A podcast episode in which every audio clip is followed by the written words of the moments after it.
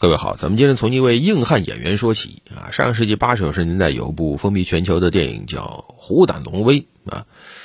嗯，布鲁斯威利斯演的啊，里面演的那个警官呢啊，麦克兰警官啊，长得一点也不帅啊，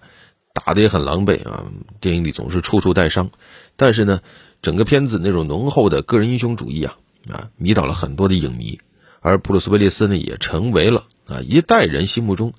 最有特点的硬汉动作巨星之一啊！但是最近呢，这位硬汉啊，真的是英雄迟暮啊！没办法啊，岁月这么多年过去了，岁数六十七了，想真的再去演什么很猛的动作片，肯定是身体不行了。而且呢，更悲催的是，他最近诊断出患有失语症啊，就正常说话都有问题了。那只有宣布正式放弃演艺事业，很多人啊就觉得很叹息。啊，而紧接着，大家也开始回忆、怀念啊，布鲁斯威利斯要吸引了那同样的跟他基本上一个年代的其他的一些硬汉那些动作巨星呢啊，你像前几年看的一部硬汉动作片《敢死队》啊，包括布鲁斯威利斯啊，包括史泰龙啊、施瓦辛格啊、李连杰啊等等啊，一批顶级动作明星在大荧幕齐聚。讲的还是那一套啊！美国政府雇佣个雇佣兵啊，跑到某个南美的一个小国啊小岛上啊，去推翻什么当地的独裁政权，然后啊一连串的打斗啊，那个片子呢看的还是让人觉得很过瘾的啊！你要有的动作戏都有了啊，爆炸也有，枪战也有，格斗也有啊，飞刀也有啊，摇滚乐也有。但是你再一看，哎呀，这个片子这些演员呢都年纪大了呀。虽然说啊，那一批演员基本上是代表着一种标准的所谓的硬汉审美啊，大部分啊，大部分都是这样的，就是人高马大、肌肉发达啊，身形比较魁梧啊，表情呢比较严肃啊，都是走这种呃硬朗路线、硬朗气质的，不是特别强调他们的台词，他们的角色呢，往往是在关键时刻会挺身而出啊，拯救朋友或者拯救世界吧。但是呢，他们现在还有个共同点，就都是年事已高。往往就拍不动了。你像施瓦辛格啊，跑去当加州州长，当了好多年，重回影坛啊，还拍了部《终结者：黑暗命运》，呃，算是告别之作吧，啊。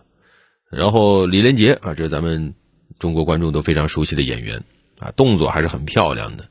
呃，但是呢，他拍完那个《霍元甲》以后，也说那是他最后一部功夫片了啊，以后也拍不动了。哎，不过很有意思的是，这个史泰龙啊，还相对来说比较活跃。可能身体保养的比较好啊，其实他比威利斯还大好几岁呢，啊七十多了，真正的年过古稀了，啊，但是呢，他也曾经很怎么说呢？说了一句说，就像大本钟一样，他正在走向人生的最后一段时光啊，就是确实是一群啊，已经处于退休或者说退休多年的年龄了。你像《敢死队》这个片子，实际上就是，呃，市场上大家的呼唤，希望能有动作片出来。啊，能有这种硬汉片出来，再把这些老演员聚在一起。但是，你会发现，除了那一代以外，年轻一代的硬汉巨星真的是很少了。你比如说，这个道恩·强森，快五十了啊；汤姆·克鲁斯是吧？碟中谍里还不断到处爬，快六十了啊。剩下的一些，你包括什么上个云顿等等，其实年纪也大了啊。所以有人评价，你像《敢死队》系列电影，其实就是一代硬汉的告别。而问题在于告别了以后呢，哎，好像没有新的一代出来，啊，这是为什么？有人说是不是硬汉审美过时了？啊，有可能，因为所谓的硬汉片啊，它其实是一种类型片。你像那个年代，上世纪八九十年代，好莱坞出了大批大批这种作品，就是一大堆啊硬汉出来演个孤胆英雄，啊，各种不顺，各种磨难啊，但是就像打不死小强一样，最终还是站出来解决所有的问题。啊，就这一批啊，就是他们演的这个演员，就是负责塑造一个能解决困难、有勇气、有决心的这样的一个人设啊，属于男性荷尔蒙极其强烈的一种人设，符合当时的这种阳刚审美啊。一定时间甚至认为这就是男性魅力的标准形象。但另一方面呢，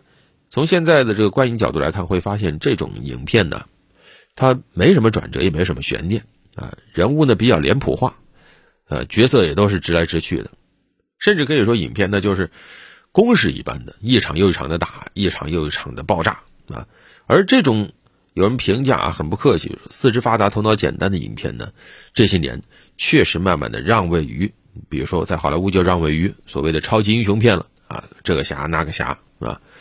为什么呢？因为这里面它的场面更大啊，你靠动作你能打出多大的动作来？人家直接上一个特效，啊，火星撞地球都可以啊。然后呢，人物他的故事也更有深度，更有转折。对演员要求也低多了，我不需要那么高大、那么强壮的肌肉，能完成多么复杂的动作。有电脑特效，我能做的玄乎其玄啊！包括之前一众中国电影人不也感叹，咱们中国这边功夫片没了吗？对吧？也是一样的呃。再加上全球影视圈多多少少都对流量比较推崇，所以现在观众这儿审美更喜欢看怎样的角色，影视圈他就更倾向于选择怎样的演员。啊在《终结者五》里面，当时施瓦辛格扮演的机器人说了一句：“说我老了，但是我还没有被淘汰。”现在回过头来看，呃，显得有点悲壮啊。一方面是电影里一句台词，但另一方面更好像是一个时代的符号当然，从乐观的角度来说呢，电影嘛，各种片都会有，功夫片也好，硬汉片也好，以前是从无到有，兴盛一时啊。随着技术和行业的发展。他慢慢的示威也没有什么可遗憾的，会有新的其他的类型电影来填补它的空白，而且作为观众，其实欣赏水平和角度也和以前不一样了。